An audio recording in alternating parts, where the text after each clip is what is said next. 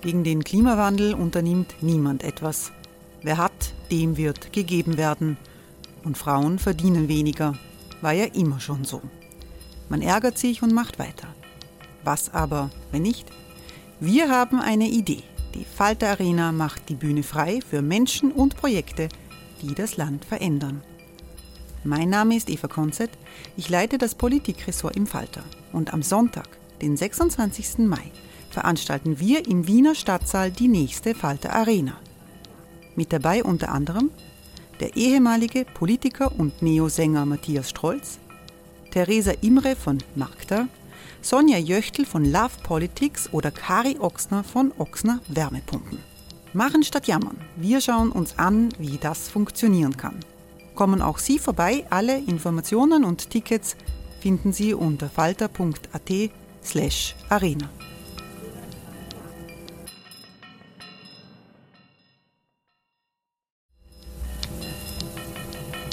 Falter-Podcasts werden durch Werbung unterstützt. Das hilft bei der Finanzierung unseres journalistischen Angebots. You should celebrate yourself every day, but some days you should celebrate with jewelry. Whether you want to commemorate an unforgettable moment or just bring some added sparkle to your collection, Blue Nile can offer you expert guidance and a wide assortment of jewelry of the highest quality at the best price. Go to Bluenile.com today and experience the ease and convenience of shopping Blue Nile, the original online jeweler since 1999. That's Bluenile.com. Bluenile.com. Falter Radio, der Podcast mit Raimund Löw. Sehr geehrte Damen und Herren, herzlich willkommen beim Falter Podcast. Menschen mit Hörnern auf dem Kopf Männer als Soldaten der Südstaaten verkleidet, Männer in gepanzerten Uniformen, eine Frau, die sich als Elizabeth aus Knoxville, Tennessee vorstellte und von einer Revolution sprach. Am 6. Jänner hat ein Mob das Kapitol in Washington gestürmt und vandaliert. Die Bilder, die wir sahen, zeigten eine Nation, die im Innersten verletzt und angegriffen wurde. Von amerikanischen Bürgern, aufgestachelt vom amerikanischen Präsidenten, dem noch Präsidenten Donald Trump. Was ist da los in Amerika und wie soll es weitergehen? Mein Name ist Eva Konzett, ich leite das politische Ressort des Falter und darf heute Raimund Löw vertreten. Und ich darf, ich freue mich sehr, mit Mitchell Ash einen ausgewiesenen Amerika-Kenner begrüßen. Hallo, Herr Ash. Guten Tag. Herr Ash, Sie sind in Mineola, New York geboren, haben viele Jahre an der Universität Wien als Historiker gelehrt und tun dies emeritiert immer noch. Wie erklären Sie denn Ihren Studenten das Phänomen Trump? Also ich sollte gleich dazu sagen, dass mein Lehrstuhl für Geschichte der Neuzeit ausgewiesen gewesen ist. Ähm, mein Spezialgebiet ist nicht die Geschichte der USA. Ich unterrichte allerdings schon auf vielen Gebieten, äh, weil das eine offene Venia Legende gewesen ist. Entschuldigen Sie bitte den Terminus technicus. Das heißt, in diesem Semester konkret unterrichte ich ein Seminar mit dem Titel Die politische Kultur der Vereinigten Staaten von Amerika.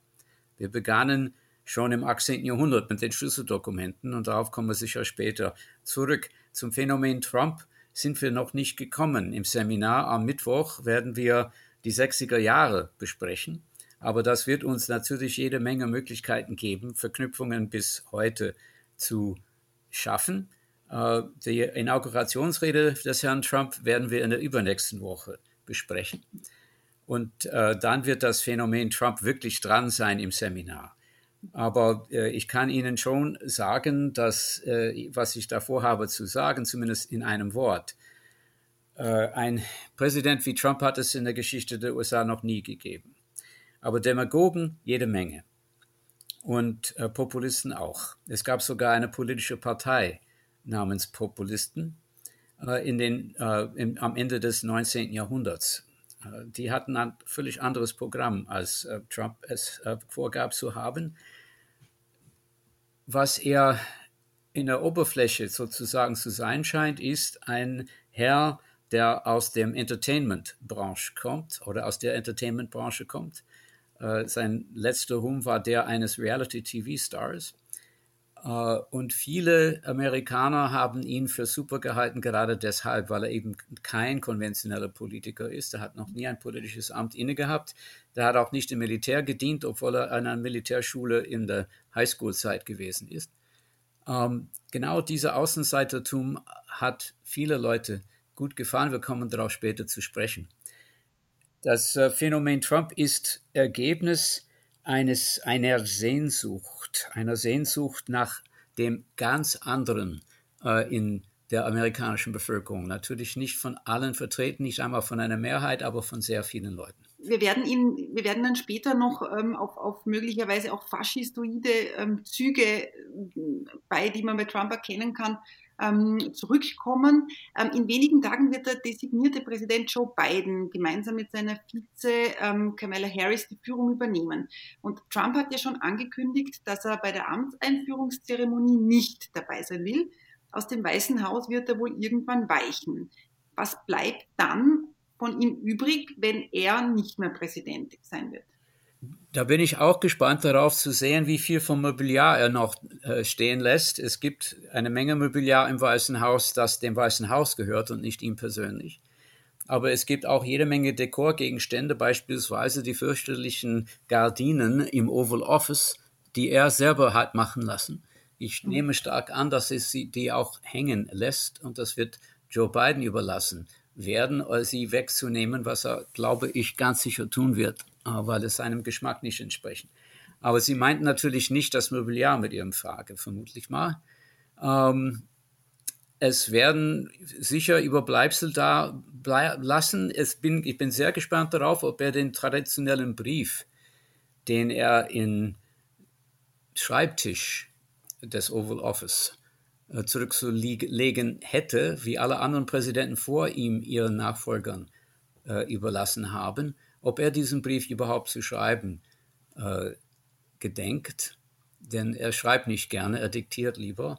Also ich bin sehr gespannt darauf, äh, was er da tun wird mit, diesem, mit dieser Sitte, ob er sie überhaupt kennt. Äh, das wäre das Überbleibsel, das am wichtigsten gewesen wäre, äh, eigentlich, dieser traditionellen Brief. Ähm, ansonsten, abgesehen von den Mobiliarstücken, hoffe ich zumindest, dass physisch gesehen nichts von ihm überbleibt, denn das ist der, das ist eigentlich die, die, der Usus, dass der ausscheidende Präsident mit seinem ganzen Eigentum und seinem ganzen Mobiliar aus dem Weißen Haus auszieht. Wir werden sehen, ob das so bleibt. Jetzt, wenn wir zurückdenken, am, am, am 3. November 2020, da haben viele ähm, und vor allem in den Tagen danach, als sich eigentlich der Wahlsieg Joe Bidens dann abgezeichnet hat, da haben viele Menschen aufgeatmet und hatten so ein bisschen das Gefühl, vier Jahre Trump, äh, vier Jahre Trump ähm, das hat man jetzt irgendwie ausgehalten und jetzt kann man doch wieder zurückkehren zu einer wie auch immer gearteten Normalität oder das, was man als normal empfunden hat. Kann es denn einen solchen Status quo ante, äh, kann man den einfach so herstellen? Ich glaube nicht. Ich bin auch äh, erpicht darauf, was sich äh, Präsident Biden darunter sich vorstellt. Ich, er hat ja von Normalität immer wieder gesprochen. Er hat in der Tat davon gesprochen, dass er die, üblich, die üblichen ähm, Riten und Handlungsweisen äh, einer Präsident, eines Präsidenten wieder einführen möchte, dass er vieles tun möchte wie früher. Das ist schon richtig. Auch sein Ton ist der eines erfahrenen Politikers, der der Würde dieses Amtes wirklich bewusst ist und so spricht, also presidential, wie Amerikaner es nennen, hat er sich von vornherein benommen. Und das kennt er gut, weil er ja als Vizepräsident neben einem bedeutenden Präsidenten Barack Obama acht Jahre lang gedient hat. Und abgesehen davon, dass er ja Jahrzehnte vorher im Senat gewesen ist und viele Präsidenten gekannt hat. Also das auf, die, auf dieser Ebene kann man schon sagen, dass er zurück in die Normalität in der Normalität des Habitus, also der üblichen Verhaltensweisen vom Präsidenten zurückführen möchte. Das wird er auch tun. Politisch gesehen wird es was an, ganz anderes sein und das muss er sich eigentlich bewusst sein, dass äh, diese Präsidentschaft keine Fortsetzung der beiden Präsidentschaften Obamas sein kann. Also man kann diese vier Jahre Trump, in denen er vier Jahre lang ähm, den Hass auf die Eliten geschürt hat. Ähm, er hat einen Art Führerkult etabliert. Er hat mit Verschwörungstheorien hantiert. Das sind möglicherweise die faschistoiden Elemente, von denen ich vorhin gesprochen habe. Das heißt, er, er war ein, ein, ein, ein, ein Präsident außerhalb des Systems, aber man kann diese vier Jahre nicht einfach ungeschehen machen, weil sie auch etwas mit den Amerikanern gemacht haben, oder nicht? Das ist das eine, das geht um das Gemüt sozusagen, die Stimmung, aber es geht auch um konkrete Politik. Schließlich hat Donald Trump eine ganze Menge Steuersenkungen für reiche Leute eingeführt. Äh, Biden hat explizit vorgegeben, dass er diese zum Teil zumindest zurücknehmen möchte und dass er viele der Verordnungen, die äh, Trump erlassen hat, ungeschehen machen will. Also in diesem Sinne will er einiges schon äh, zurückdrehen, das Trump angedreht hat. Ähm, was er nicht tun kann, ist die drei Richterernennungen im obersten Gerichtshof, also im Supreme Court, äh, ungeschehen machen. Das kann er nicht. Es gibt mehrere solche Schritte, die Trump gesetzt hat, die er nicht rückgängig machen kann. Also es wird eine Mischung sein von Versuchen, zumindest alte Regelungen beispielsweise im Bereich der Umwelt äh, wieder einzuführen, wenn es ihm gelingt. Das wird spannend werden, ob es ihm gelingt. Äh, und Dinge zu akzeptieren zu müssen, die Trump gesetzt hat, die nicht mehr rückgängig zu machen sind. Äh, Joe Biden hat ja als einer seiner ersten Schritte angekündigt, dass er wieder dem Pariser Klimavertrag beitreten möchte, äh, den äh, Trump gemeinsam mit, also die USA gemeinsam mit Trump verlassen haben. Diese drei äh, Verfassungsrichter stehen natürlich für einen vor allem gesellschaftspolitisch sehr konservativen Kurs. Ähm, eine Frage, Joe Biden übernimmt das Amt äh, in einer, in einer, in einer, mitten, inmitten einer Pandemie, die ähm, die USA besonders hart getroffen hat und immer noch trifft. Wie, wie handlungsfähig ist er denn im Moment für, für große Würfe? Oder muss er jetzt erst einmal schauen, irgendwie einfach äh, Covid-19 unter Kontrolle zu bekommen? Biden selbst hat gesagt, dass er zwei Aufgaben zu lösen hat, bevor er an die großen Dinge wirklich sich heranmachen kann. Das erste ist eben Covid. Äh, die äh, Amtsführung in klassischem Sinn zu übernehmen, hat er vor, nämlich die Planung für die Impfung beispielsweise, die Impfkampagnen zu übernehmen.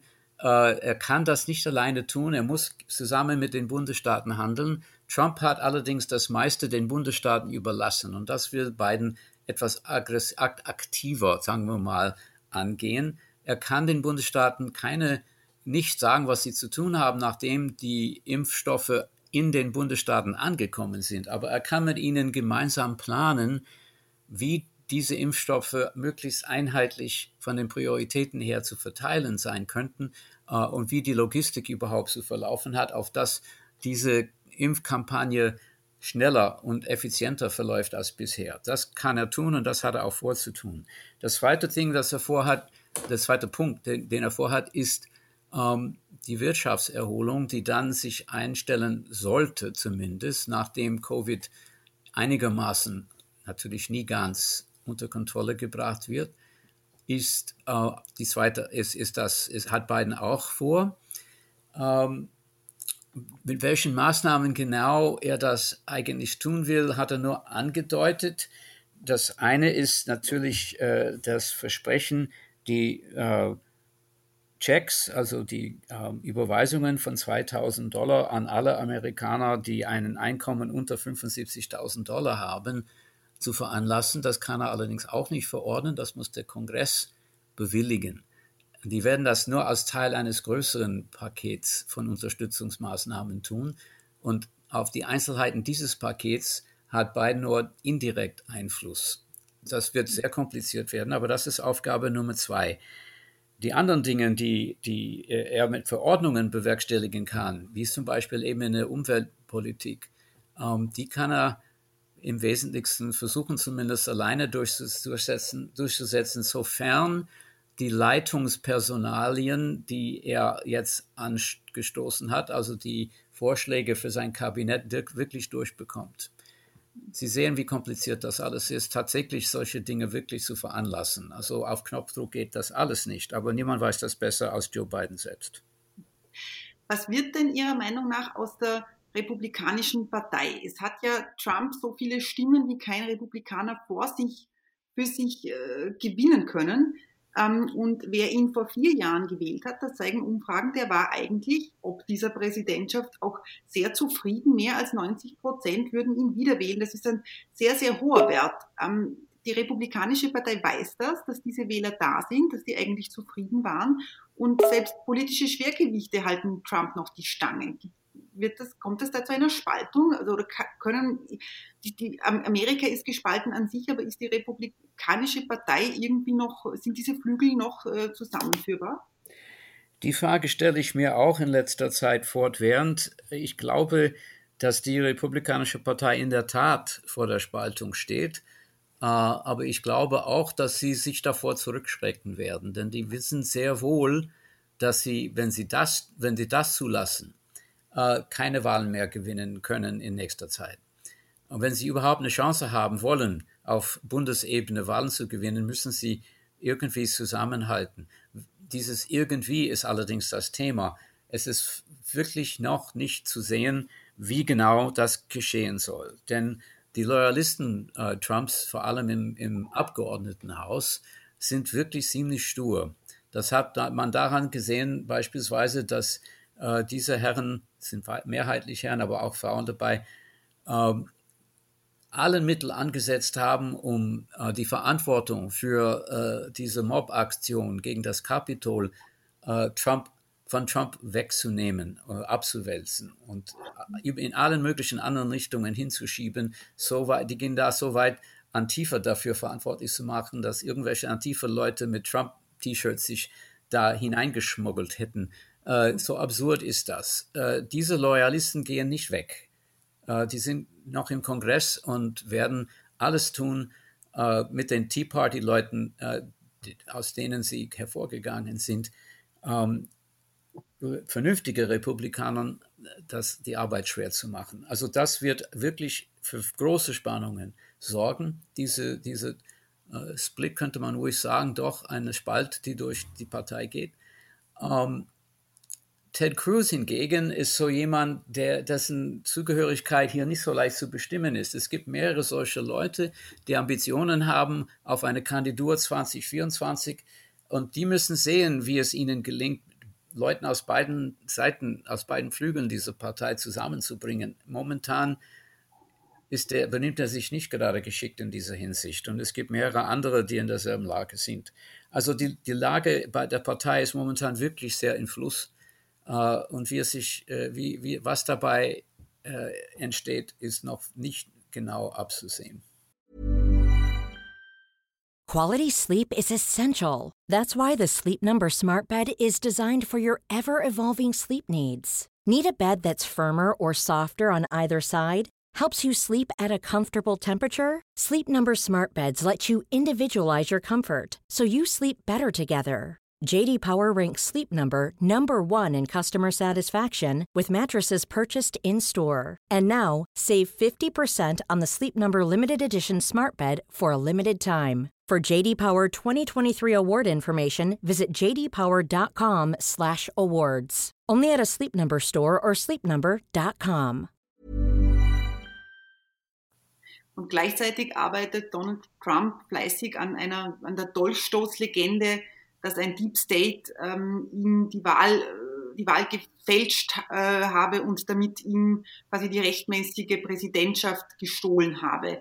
Ähm, das verbreitet er auf Social Media Plattformen wie Facebook und Twitter haben ihn mittlerweile blockiert. Er ist zu anderen Kanälen wie Palais oder äh, Gap weiter, ähm, zu denen weitergegangen. Ähm, wie gefährlich wird das noch wird es noch kommen, wenn sich auch solche Verschwörungstheorien und eine solche Dolchstoßlegende verfestigt. Also die Umfragen sind da sehr verstörend, muss man sagen. 70 äh, Prozent der Trump-Wähler waren der Meinung, dass die Wahlen gestohlen wurden. Das, sind, das ist die Hälfte äh, der republikanischen Wähler mindestens immer noch, nach, wenig, nach einigen Tagen, selbst nach der Erstürmung des, Bestürmung des Kapitols, ist ein erheblicher Anteil der republikanischen Wählern äh, der Meinung, dass das eine gute Sache war. Ähm, und haben, sie haben sich nicht davor äh, äh zurückgeschreckt, äh, dass da Gewalt getan wurde, äh, dem Kapitol, dem Symbol der Demokratie in den USA. Ähm, mit diesen Leuten wird eine ganze Zeit lang kein Staat zu machen sein. Ähm, das, das wird das ein bisschen Zeit kosten. Ob Trump persönlich so viel Einfluss haben wird in Zukunft, wie er vorgibt, haben zu wollen, ist auch noch nicht geklärt. Äh, die nächsten Wahlen sind in zwei Jahren. Äh, zwei Jahren sind mehr als genug Zeit, äh, ihn zu überschatten, zum Beispiel mit anderen, nicht so sehr mit anderen Personen, aber mit anderen Politiklinien. Und das muss die Partei tun, wenn sie ihn loswerden wollen. Sie können mit keinen bestimmten Maßnahmen ihn sozusagen loswerden. Er hat die Redefreiheit und er wird einen Weg finden, sie auszuüben er bleibt auch dabei. Er geht nicht einfach in Ruhe irgendwo anders hin, wie ehemalige Präsidenten das immer getan haben vor ihm. Da hat ja nie bisher sich nie wie ein Präsident der üblichen Sorte benommen. Da wird es auch in, im Nachhinein äh, nicht de, den Sitten gehorchen, die für Ex-Präsidenten eigentlich gelten. Ähm, das sind ja keine Gesetze, das sind nur Sitten. Das sind sozusagen Traditionen, Normen, wie die Leute in Washington zu sagen pflegen. Auf die hat er immer gepfiffen. Also er wird dabei sein, es geht nicht darum, ob man ihn los wird oder nicht. Man wird ihn nicht loswerden. Es geht dabei, wie groß sein Schatten sein wird. Und der Schatten Trumps ist momentan noch sehr groß, aber der könnte kleiner werden. Er wird aber möglicherweise die amerikanische Innenpolitik und die Entscheidungen von beiden in Dauerschleife, zum Beispiel in einer eigenen TV-Show oder in einem ähnlichen Format kommentieren, oder? Also das Kernproblem der Republikanischen Partei ist nicht so sehr die Person Donald Trumps, obwohl sie wichtig ist für diese Diskussion, sondern das, was hinzugeführt, dazu geführt hat, dass so viele Leute ihm die Gefolgschaft geleistet haben und das noch immer tun. Was treibt diese Leute an? Es gibt unzählige Interpretationsversuche, Erklärungsversuche in diese Richtung. Ähm, und die sind so zahlreich, dass man aus ihnen kaum eine Einheit machen kann. Der Versuch, es mit einem Satz zu machen, scheitert jedes Mal. Ich würde da vor allem Leuten im Journalismus davor warnen, äh, sich mit einsätzigen Erklärungen zufrieden zu geben. Wenn man so viele Millionen Wähler, über 70 Millionen Wähler vor sich hat, kann man deren Verhalten mit einem Satz unmöglich erklären. Ähm, trotzdem muss es den Strategen der Republikanischen Partei und nicht nur ihnen irgendwie gelingen, dahinter zu kommen. Was ist hinter dieser der Verzweiflung, die diese Leute vorangetrieben hat, oder genauer gesagt, dem Erweckungsbewusstsein? Denn Trump hat man tatsächlich als Retter gesehen. So merkwürdig wie das klingt. Retter wovon? Das, das ist die Rede oder die Frage. Wenn man es jetzt nicht ganz so pessimistisch sehen möchte. Der Grund momentan ist relativ pessimistisch. Ähm, die Bilder von der Erstürmung des Kapitols haben natürlich die amerikanische Demokratie, Sie haben es ähm, schon angemerkt, symbolisch getroffen, ähm, und zwar in ihrem, in ihrem absoluten Herzen. Die Insignien der Macht wurden zu Trophäen des Mobs. Wenn man sich die vergangenen Wochen und Monate seit der Wahl Joe Bidens aber insgesamt anschaut, so schlecht haben sich die USA eigentlich dann aber doch nicht geschlagen. Ähm, viele Sicherheitsnetze haben gehalten. Nicht nur die Sicherheitsnetze, sondern die Institutionen überhaupt. Das ist, äh, das ist in der Tat ein Satz, den ich gerne sagen will. Die Institutionen haben gehalten. Gerade noch. So lautet der Satz. Es war sehr knapp. Ähm, der Mob war ziemlich nah am Senat, bevor die letzten Senatoren hin, äh, hinaus äh, eskortiert wurden. Ähm, wenn sie noch da gewesen wären, hätte es wirklich schlimm werden können. Also so knapp war das schon. Äh, die, die Planungsfehler der Sicherheitsbehörde im Kapitol, die Polizei des Kapitols, äh, sind unglaublich gewesen. Was dahinter steckt, wird einer ziemlichen Untersuchung äh, bedürfen. Aber von diesen offenkundigen Fehlern und Problemen abgesehen, muss man schon sagen, dass es den Demokraten gelungen ist, mehr als genug Wähler für Joe Biden zu mobilisieren. Mehrere Millionen Wähler, die bis dahin noch nicht gewählt hatten, äh, die aber natürliche Wähler der Demokraten sein sollten, wurden tatsächlich angesprochen und sind zu den Urnen gegangen. Problematisch ist natürlich, dass das nur Joe Biden gegolten zu haben scheint und nicht allen Kandidaten für den Senat oder den Kongress oder für den ähm, Parlamenten der Bundesstaaten. Da stehen die Demokraten schlechter da, als sie erwartet haben. Aber wie dem auch sei, die haben die Mehrheit im Abgeordnetenhaus. Die haben jetzt einen Part im Senat erreicht, was äh, vor zwei Wochen unmöglich zu sein schien. Ähm, also steht man als Demokrat gut besser da, als man erwartet hat, äh, trotz allen Abschlägen. Und die Institutionen vor allem, die verfassungsmäßigen Institutionen der USA haben tatsächlich gehalten. Da gilt wirklich ein großes Lob, ein, ein großer Lob den Wahlpersonalen, äh, dem Wahlpersonal der Bundesstaaten.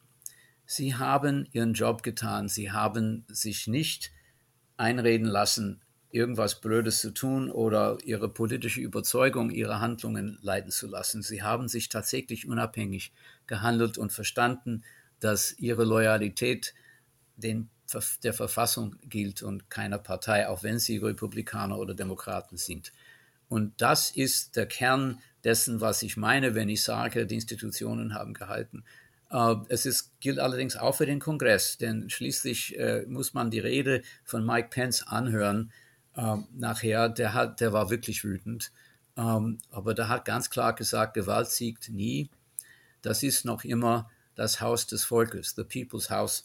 Und das ist das auch, das ist auch das ist, ist, was ich meine, wenn ich sage, die Institutionen haben gehalten. Pence hat verstanden, dass es nicht um ihn als Person und schon gar nicht um seine Partei geht, sondern um die Verfassung. Und das, solange das hält, kann man doch optimistisch sein für die Zukunft der USA. Und auch der, Justizapparat, die Richter, die haben sich ja nicht einschüchtern lassen von Dutzenden Klagen. Äh, selbst, äh, selbst Richter, die von Trump eingesetzt wurden, haben sich dem Gesetz zugehörig gefühlt und nicht ihm. Und das hat Trump sicher überrascht. Aber das zeigt nur, wie wenig er versteht äh, von diesem System. Wir haben den Ereignissen in den USA im aktuellen Falter viel Raum gegeben. Äh, lesen Sie einen Essay von Gero von Randorf, lesen Sie ein Interview mit Konstanze Stelzenmüller von, von Brookings, ähm, lesen Sie über die Frage der faschistoiden Inszenierung im digitalen Zeitalter. Sie können den Falter auch abonnieren und zwar über die Adresse abo.falter.at. Herr Esch, ich darf mich bei Ihnen sehr, sehr herzlich für diese spannenden Ausführungen bedanken. Ich danke Ihnen für die Einladung mitzutun. Das war der Falter Podcast. Ursula Winterauer hat die Signation gestaltet. Miriam Hübel betreut die Technik. Ich verabschiede mich. Herzlichen Dank. Bis zur nächsten Folge. Sie hörten das Falterradio, den Podcast mit Raimund Löw.